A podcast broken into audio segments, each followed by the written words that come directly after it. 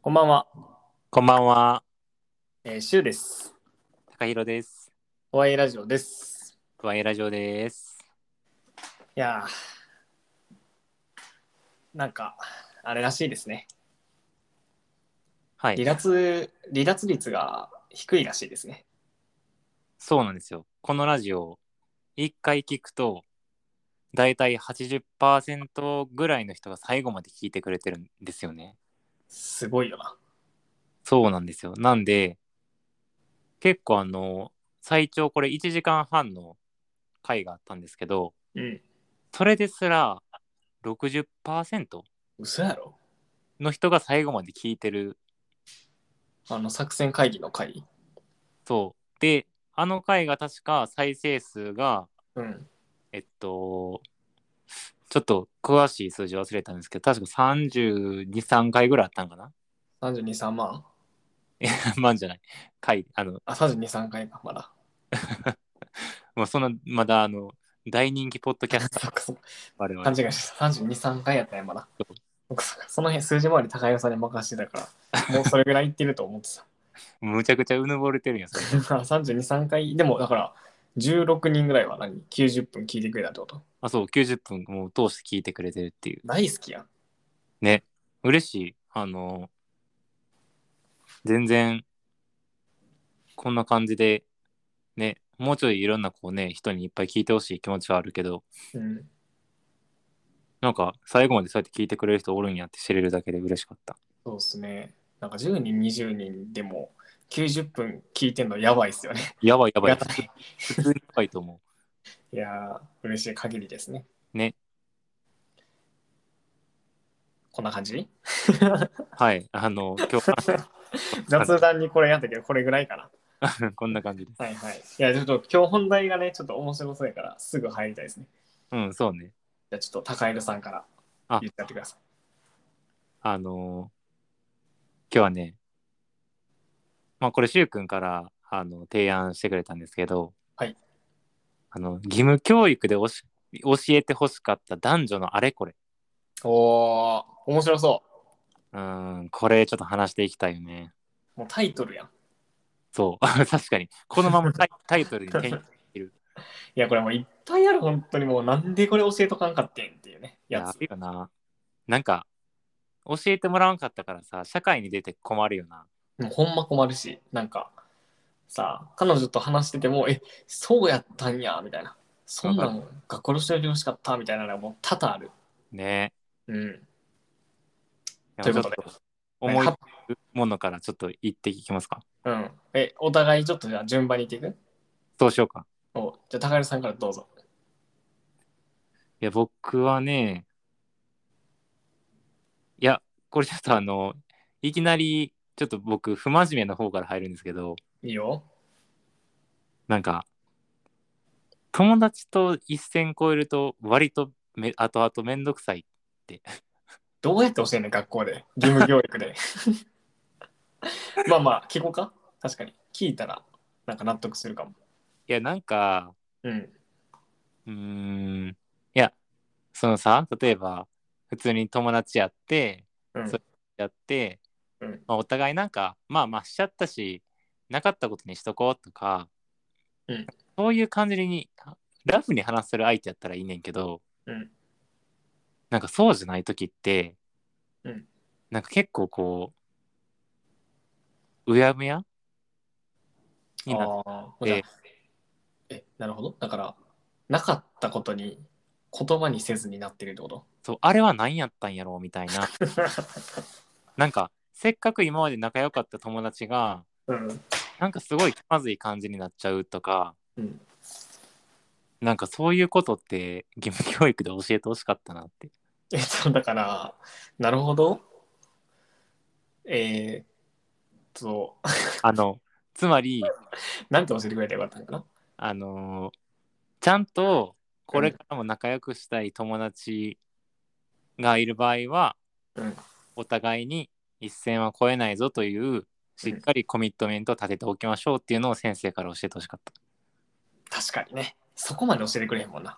そう。全然、大事にしましょうね、みたいな。自分のことも相手のことも大事にしましょうねみたいなしか教えてくれんもんなそう、友情は大事までしか教えてくれんから、確かにその後にあんまり一線超えるべきじゃないケースもあるよっていうのを具体的なそのユースケースとともに教えてほしかった。言いにくいけどなまあまあ確かにな経験も踏まえてだから高弘さんが先生になったら教えてあげるってことあの、個別そう、要個別相談かああ確かに確かにそうやな個別で教えてあげたいかな。うん。あの、黒板に、シューって線だけ聞いて、うんみんな今わからんかもしれんけど、友情にはこの線がありますみたいおおなんかいい話しそうやなな。で、人生にはこの線を超えると、後々めんどくさいことがあ ります。なので、この線が何か聞きたい人は、後で僕のところに来てくださいっていう。なるほどねあじゃあ分かる人には分かるみたいなそう。ああいいですねそれがじゃあ一番教えてほしかったことねそれが いや、一番 じゃない。ああのーちょっとこういう砕けたところから入ろうかなと思って。ああ、ありがとうございます。確かに。あとは次の話しやすくなったわ。うん。じゃあ僕、はい。えー、否認の選択肢と否認率。もっと教えてほしかった、ちゃんと。これ意外にさ、うんなんか、20代前半とかでも知らん子おるよね。いや、そうやね。なんでっていうか、我々の年でもたまにマジで知らへん子おるくないこいれ。や、そうやね。なんかだからさ、別にゴムしやんくても、あの、大丈夫みたいな。この日やったら大丈夫とか、なんか、中に出さんかったら大丈夫みたいな。おるよな。なんかもう、え、どこの情報なんそれみたいな。いつの情報なんみたいなのを信じてる人。でも全然いるんですよね、これが。ね。うん。で、まあ、それは、まあ結構なんか、なんやろな。あ、それ知らんねやぐらいやと思うんですけど、うん。多分、みんな、じゃあ何をしてるかってこう、コンドームをつけるのがやっぱメインじゃないですか、今の否認の方法って。うんうでもん。ゴムでもこう否認率はなんか高いわけじゃないみたいなうんのも、あんまこう知られてないじゃないですか。確かに。何倍だっけちょっと待ってください。あんま高くなかったり80%ととかかじゃなかったかな。そうですよね、そうですよね。あ、そうそうそうそうそう。あ、でも失敗率は3%から14%があの失敗するって否認に。で、妊娠率が3%から14%やって。うーん。そう、87%やわ、だから否認率。絶対じゃないってことやもんな。そうやねん。でもさ、もう絶対大丈夫やと思ってるやん。うーん、確かに。とか、じゃあゴムじゃなくて、えーじゃあ、えっと、ピルがあるとか、うんあ。とこう、男性の方につけるんじゃなくて、女性の方につけるあの避妊具もありますよとうんか、うんうんうんうんなんかいっぱいあるけどさ、なんか、ほとんどゴムのことしか教えられへんやん。コンドームつけましょう。こうやってつけます。とかはさ、あったけどさ、言われそれ言われた言われたよ。私さその記憶すらないってことはもしかして言われてないかもしれんそれすら真面目に受けてなかったんじゃん。えー、そうかな わからんけど、僕は結構言われましたね、それは。えー、あと僕、高校の時の保険、クラス1位の実力者だったんで、成績結構線引いてたわ保険の教科書に。えー、でも、あんましなかった。えーでも確かになんかさこれ海外とかやったらさ、うん。なんかあの体の中にさうん。なんかインプラントみたいに入れれるっていうようなインプランってなんですかえーなんかチップみたいなえ、何それ何それ。なんか腕にチップ入れたらうん。ほぼ否認せんみたいなあ、何じゃあもほぼ否認せう。んホちゃうルほぼ認へえ。ホルモンとかで操作してるってこと女性側にやるってこと男性側にする。あ女女性女性へそうなんかそういうねえ。聞いたことあるわ。埋め込むタイプとかうん。まあ、あとなんか普通に、あのー日本でもあるけど、あの、ミレーナあ、出た。僕も言おうと思った。ミレーナ。ミレーナの否認率 99. 点何パーとからしいですね。そう、まああれでも怖いよな、普通にちょっといや、。わかる。ミレーナあってな、なんていうのなんか船の怒りみたいなやつですよね。そうそう形的にそうそうそう。だちっちゃいんやけど、それを子宮の中に入れとくんかな。そほんなら、えっと、あの、胎盤の元になる。な、なんやったっけちょっと名前忘れちゃったな。う。あの、ホルモン、あえとね、忘れたな。あれが、あ、避妊率は98.6%って書いてるわ。高っ。うん。なんか99%とかも見たことあるけどな。まあまあ高いってことですね。だからまあ、これプラスゴムしとったらまほぼほぼいけそあ、うん、確実にいける。う。うんうんまあ、あとなんか、ゴムってさ、まあそういう避妊効果もあるけどさ、うん。うん。いなんか、性病予防とかの側面も結構あるよな。やー、そうですね。直接じゃない方がいいっていうね。そう、だから結構さ、その、まあこれ、今男女の話したけどさ、うん割と男男の子同士でするときとかってさ、うん。例えば相手の後ろからこうするとかあるわけよあ。のー確かに。そういう時にやっぱ別に妊娠するリスクないからなんかやっぱゴムなしというかうんうん。やっぱそれでする子ってまあめっちゃ多いねんけどうん。まあ結構なんて言ったらいいのかなまあ普通に不衛生な部分ではあるしうん。あの結構あのそういうところから割と感染うーん。やっぱ起こりやすかったりするからそれもじゃあ。だから、避妊はミレーナでやって、うん性病予防はゴムです。コンドームでする。うんまあ避妊兼なんか性病予防みたいなねそそうのですね。ゴムも。あだりょなんか普通に女の子側もそういう風にした方が楽楽じゃねっていうシンプルに。うん。まあ怖いですけどね。あれずっと体の中入ってるの。あそうそうあでもそういう海外のさなんかああ、春、そんなに埋め込むタイプとかね埋。め込むとか貼るとかそう貼るタイプもあるらしくて、うん。え、そう、だからそれをさ、その女性側も知らへんし、そもそもさ、あんま選択肢がないんじゃない今日本で提供してるのか知らそうんけやどな。してないしてないそそういうのはしてないしだから、高いしねそうよね。まあ、でした、僕は。うーん高橋さん、次どうぞ。えーでもちょごめんもう一個さその避妊のやつで言うとさお、どうぞ、言いましょう、言いましょう。えなんかさあのアフターピルって知ってた高校生いや、僕、それ、次言おうと思ってた、それ。あそうなんや緊急避妊薬みたいな名前ですね。そうそうそうえ、当てるあてるあてるあの、72時間以内に服用しないとあかんやつね。そううん。あれ知らんかった。なあれこそさ、絶対教えなあかんよな。いやあれめっちゃ大事だと思うなんかあれ最初知らんくってあいやあでも私の場合ラッキーやったのはうん。結構その最初まあ結構定期的にするようになったその相手というか、まあ、彼女なんやけど、うんその子がピル飲んでたんよ低用量ピル、うんうんその延長線上でアフターピルもなんか多分なんとなく知ってたんやと思ううーん。だから別にそうで一回そのなんていうの失敗したっていうか、うんうんでそれでちょっとどうするみたいな2人でなってうん。うんでなんかアフターピル買いに行こうみたいなうん。感じになったんやけど、うんなんかめっちゃ焦ったからっうん。ていうのとあれマジで早く近くの薬局とかで買えるようになってほしいうん。あれなんかそのさあのう産婦人科で検査受けへんかったら、うんなんか処方してもらえへんかったはずうん。あ、僕も同じような経験があって、うんうんバチクソに焦って、めちゃめちゃ調べて、なるほどなるほどみたいな。じゃあ早く飲んだ方がいいんだみたいな。そうやんでな、同じやった気がする。その、病院行かないともらえないみたいな感じでしたね。いやそのあれあれさなんか、まあ、こっちからしたらというか、まあ、特に向こう側やけどさ、うんからしたらむちゃ焦ってるしさ怖いうん。さそれで一回しなんか診察受けなあかんのもそうやしさうん。高いしさむっちゃうん。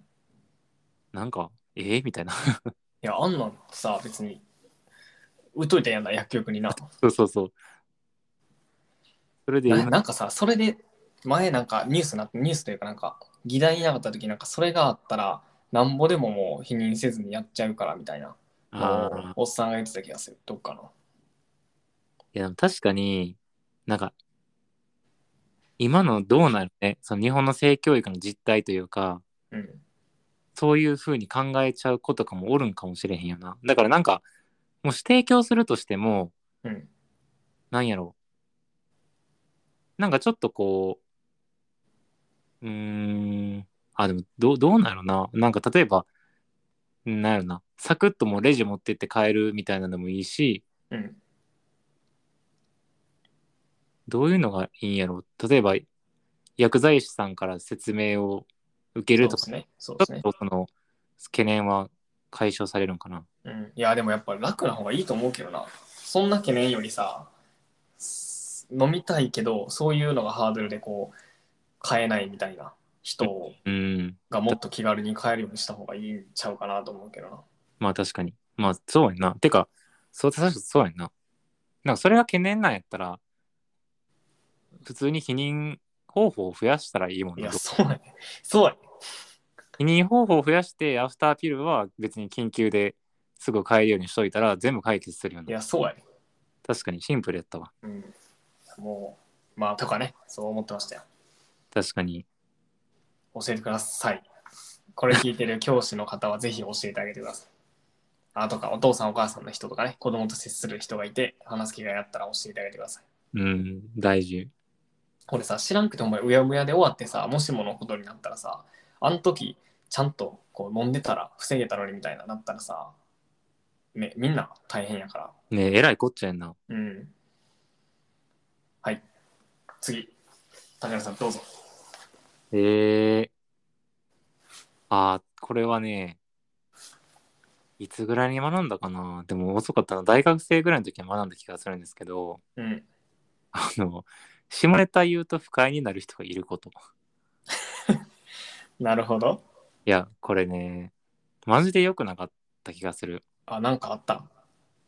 うん、なんか、私もともと、どっかのラジオのエピソードでも話したかもしれんけど、うん。あの、そんなに最初得意なタイプじゃなかったの、こういう話。お言ってましたね、それね。そう。でも、まあ高校、大学ぐらいから結構できるようになってきてて、うん。なんか大学の時に普通になんか、なんて言ったんやろ。こう、まあちょっと仲良くなったりとか、うん。場が盛り上がったら、普通になんか下ネタを相手に振るみたいなことをしてたのよ、い一時期。何下ネタを相手に振るって。えーなんか、例えばその男の子が付き合ってる彼女がおったら、うん。なんか最近どんな感じでしてんのって、その、ああ、なるほどね。そういうそのセクシャルな話を振るってことね。そう、あれほんまに、アホやったなって思う。マジで申し訳確かにね。結構パーソナルな話やもんな。そうプでライそれベートな。そうそう。で、向こう、今思い返すと、その向こうの男の子もいや言いたくないみたいな感じでみんな困ってたし、まあ、うん。それでふかそんなめっちゃ深掘りすることは確かなかったような気がすんねんけど、うんうんうんでもなんか、そういうのもあったりとか、うん。まあ、なんていうの、普通にそういう、別にそこのパーツの話じゃなくてもさ、うんシンプルにあの、そもそも聞くのが嫌な人とかもおるやん。その、うんなそういう話を他の人がしてるのも聞くのもちょっと苦手みたいそうなですね。人もおるから、まあ、特にその、あんまりまだ仲良くないとか、うん大人数のバーとかでは、うんめっちゃ気ぃつけるようになったし、 うん。なんか、まあ自分のせいやけど、ちゃんと義務教育でもそういうの教えてほしいなって。そうですね。うんまあだから義務教育で教えてくれてたら、高橋さんは言ってなかったからね、それ。言ってなかったと思う。うん。いや、反省教した育。委員会に伝わってほしいな、こ れ。あとさ、それについてねさ、うん、あの、公共の場とかでさ、あんまそういう話しやんといてほしい。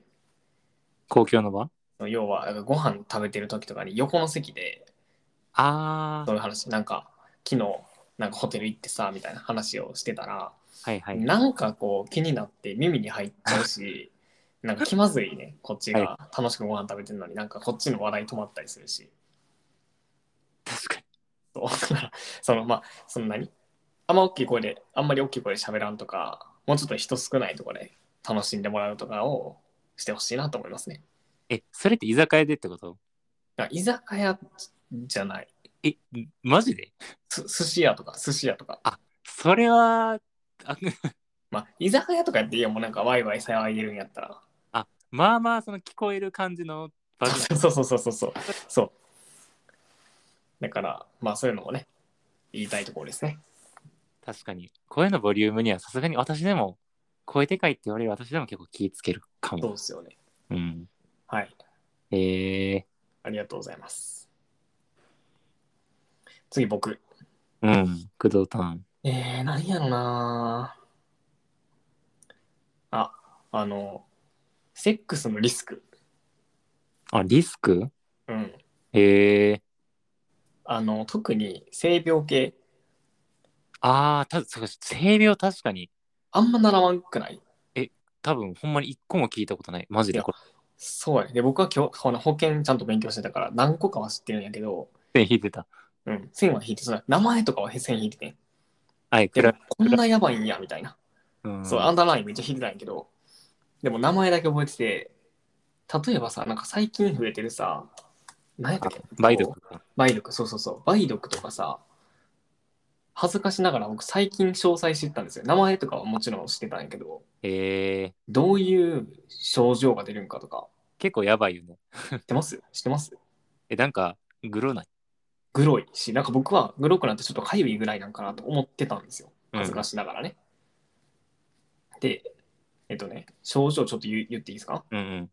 さなんかね、4期に分かれてるらしくて、4フェーズ。あ、そうなんや。そう。そこまでこれ知らないじゃないですか。うんうん。僕も知らなかったんですけど。で、なんか潜伏期間があるんやって。うんうんうん。で、最初の、えっと、3週間ぐらいまでは、あの潜伏した後に、最初しこりとか腫瘍とか、うんうあん腫瘍じゃないな、なんやろなんかブツブツとかができるんですって。うん。で、またそこから落ち着いて、3ヶ月後に、なんていうのかなこれ、扁平根治ローマとか、うん。まあ、要はもっと広がるってことあ、失神。そう、失神、そう、失神とかが。で、そっから、またちょっと治るんやけど、また潜伏するんですよ。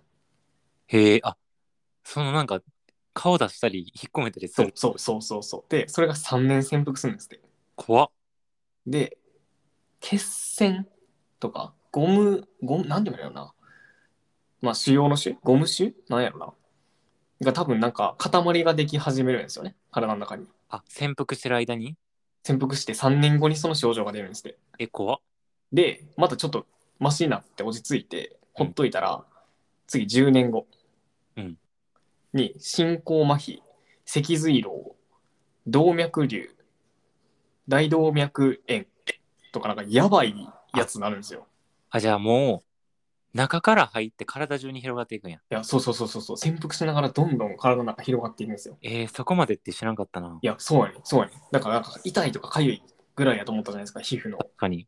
でも、マジもう体の中中侵されまくるみたいな、病気になへりまくるみたいな。えやつやったらしくてでしかもちょっと潜伏期間とかがあるからほっといてこう違う人とあのセックスすることでまた感染してみたいなのが起こってでねあの最近広がってるって言ったじゃないですかうん。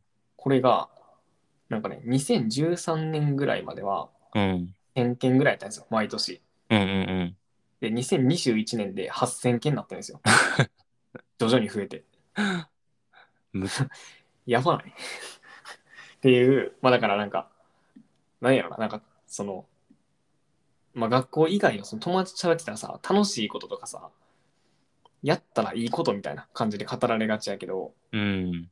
なんかむやみやたらにしすぎたら結構リスクあるんやみたいなのを教えてあげた方がいいなと思って、まあだから、その、何あの、得体の知れない人としないとか、あとするにしてもちゃんと、あの、対策した上で、するとかが大事だなというのをもっとちゃんと教えてほしかったなと思ったこんなやばいんぞみたいな確かに。いや以上、そうやな。まあ真面目な話ですがこれちょっと知っときたかったなと最近思ったやつですねええいや、確かに、そこまで進行するって初めて聞いたかもいやな。そうなんですよ怖っ怖いそうなんいや、梅毒か。で梅毒以外もあるんでなんか まあなんかそればっかり話したら結構ネガティブになっちゃうからそれだけだとあんま良くないとは思うんです けどそうまあそういうなんかリスクもちゃんとあるからこう性病対策もちゃんとしようねみたいな話もしといてくれたらよかったなってうーん、確かに。い思いや、ましたそうやね。はい以上えー、でも他やんな。他、どうですかまあでも、さっき、しゅうくんともね、これ始まる前に喋ったけど、あ、うん生理のあれこれ。いや、ほんまそれ。なんか今は結構、こういうの進んでるっていうね、学校教育でうも。ーん。でもなんか、そのメカニズム的なことを教えてもらった記憶あるけど、うん。なんか、どんだけしんどいかとか、ほんまそなんかそれってお互いどういうふうにケアすればいいのっていう話はなかったなって思う。う。ほんまそう。うーん。いほんまそや私さ、う。うん。これ多分大学生の時ぐらいかな。うん。なんか、あの、サークルのね、なんかそういう集まりみたいなのがあって、うん。うーん、なんかその、みんなで温泉行こっかみたいな話になったのかな。はいはいはいはい。で、その時に、まあなんか後輩連れて面倒見るみたいな感じだったから、うん。なんかごめんけど、ちょっと私入られへんねんな、みたいなことを、その同期の友達からまあ言われて、だからちょっと、こう、なんやろ、後輩の面倒見てあげられへんかも、みたいな、楽しみあげられへんかも、ごめん、みたいなことをうん言った時に、私はその、なんか生理っていうことをさせられへんくって、うん。なんか結構、え、なんでみたいな感 じで、うん。ちょっと言っちゃった記憶ある。あるいやーでも僕ら日常とかないから結構ちゃんと意識しなわかんないですよね。いや、そうやんな。いやでもさ女性側はずっとそうやん。プール入られへんとかさ修学旅行海入れるかみたいなのさずっとあるからさそうやるけどなんかいやこれこそ義務教育で僕らもう全く触れてないからいや触れてないまあ多少はねシステムはねその月に1回そのあの全部名前忘れてもったあの着なんだっけ着床着床か着床するための場所何やったっけ胎盤みたいなやつあの、台湾ちゃん。胎盤なんてねをまあ一回こうリセットするみたいなとかはしてるんですようん。でもじゃあそれが何日常生活でどう影響してんのみたいなのはあんま知らないじゃないですか確かに。じゃあそれに対してさえっとナプキン生理用用品あるけどじゃあそれどうやってつけるんですかとかそれどういう仕組みなんですかとかうん一、日中つけてるんかじゃあ変えてるんかとかわかんないじゃないですか確かに。いやそういうところまでちゃんと教えてくれないとこう女性のあの子育てするとき困るんですよ。ああ、そうやんね。うん、とかさじゃあ目の前でさもう自分しかおらんみたいな時にさもう分からへんみたいななるじゃないですか困ってたらその。とかで困るからちゃんと教えてあげてほしいってめっちゃ思った。確かにな。で、しかもさ、これ、なんか、こう、結構頻繁に起こることやからさ、うんなんか、いちいち言いたくないやん。その、その多分、あの、なんていうの、生理でしんどい側もさ。そうですね毎月言ってんなみたいな思われたくないみたいなのもありそうですね。そう。だから、お互いにな、知っとくと、まあ、なんか、配慮っていうか、尊重できるよね、お互いいに。やほんまそうあとさもっとなんか個別なんか楽な人はさ「いや私全然」みたいな言うけどさうんうん。なんかきつい人はマジできついじゃない ですかもう起きられへんみたいないそうやな。やそういうのも教えてほしい確かに。こう、レベルが、ね、差があるよっていう。いそうそうそや、でもさ、これちょっと脱線しちゃうんだけどさ、ううんなんかあの、私でも、その、お互い尊重するの大事やけど、うんなんか、いわゆる男の子が神対応みたいなのを別にする必要はないよって思うねんな。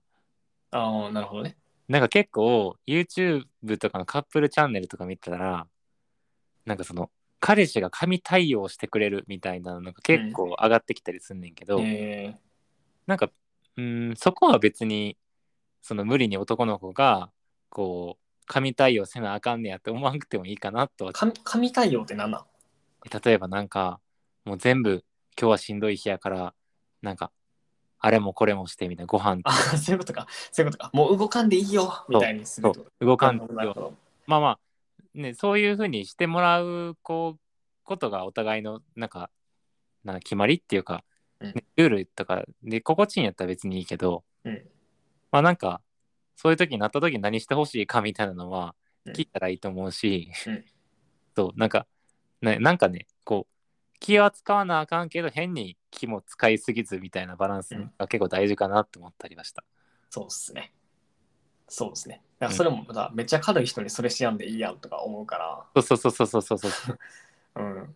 だからその人に合わせてね、うん。やってあげたらいいですね。うん、そう思う。確かに。いやー、もっと教えてほしいこといっぱいあるけど、めっちゃ喋ってるあと一個ぐらい言うじゃん。そうやな。 あと一個な。え、え、ななる、さんさっき言ってたやつ言ったら、えどう他なんかね。 じゃあ私の言ううん。え、なんか、恋人の寂しさって恋人でしか埋められないんですかって聞きたい。 先生にね、保険の先生にな。すごい、ちょっと哲学的なことを聞きたい。え、どう保険の先生やったら、なんて言うえー、そうって言っちゃうか。 じゃあそうなんじゃん。いや、でもさ、うん。何そうじゃないって言ってほしいってことそうじゃないって言ってほしいよ。あじゃあそうじゃないです。え、でもどうどうするんですかって。他に夢中になることを見つけるんです。えー、ってみんな言うでしょ言うな、絶対。どうななんか、それが難しいやん。あえなんか、うーん、あれやな。まあ、そういう時期があるんですよっていうのを事前通告しといてほしかったん。だってさ、え、あ。だ恋人ができない時期があるんですってこといや違う。その、中学校と高校の時とか、てか、なんか、その、年齢が浅い時ってさ、うん。ぶっちゃけなんか、欲しいなとかおってもさ、寂しいなって別に気持ちじゃなかったくない確かにな。知らんもんな、まだ。そう。楽しいとかな、いたらうわウキウキするとかあるけどさ、確かに。プラスアルファやったな、その時はな。そうやねん。でもさ、いつの間にか生活必需品になってるやん。そう、この年になってくるとね、もう26にもなって恋人がいないと、なんか、やっぱ欲しい、欲しいなっていうのがワクワク感じゃなくて、なんか寂しさの方が勝っちゃう。確かに。足りてない感覚になっちゃうやん。そどうするう、うーん。 でも、めっちゃガチな話すると、うん私そういうの結構カウンセラーさんとかに喋ったりするよ。あほんなら楽になる。うーん。まあ、話すことで楽にもなるし、うんまああとなんか、特に私の場合は結構ね、その寂しさのレベルが結構多分違うと思うの。高い。高い。うん。恋愛体質人間やったから、なるほどね。なんか、じゃあなんでその恋愛体質になっちゃったのかとか、まあなっちゃったって別にな、恋愛体質でも全然いいと思うねんけど、いいですよ、恋愛体質。物語がたくさん。えでも私逆にそれでこ困るんよ、その、おらんかった時とかに。あ、確かに。猫ちゃんはえ猫ちゃん。犬ちゃんがいるね。犬ちゃんは犬ちゃんはジャストフレンドやから恋人じゃないな。あーラバーが欲しいわけそう、ラバーが欲しいから、あーなんか、その、なんていうの、その寂しさとうまく付き合っていく方法をうん、なんかカウンセリングとかで今見つけようとしてたりとかはガうチ、ーん。そう、いいじゃないですか。不安、これから先、なんか結婚とかできんのかなとか、うん。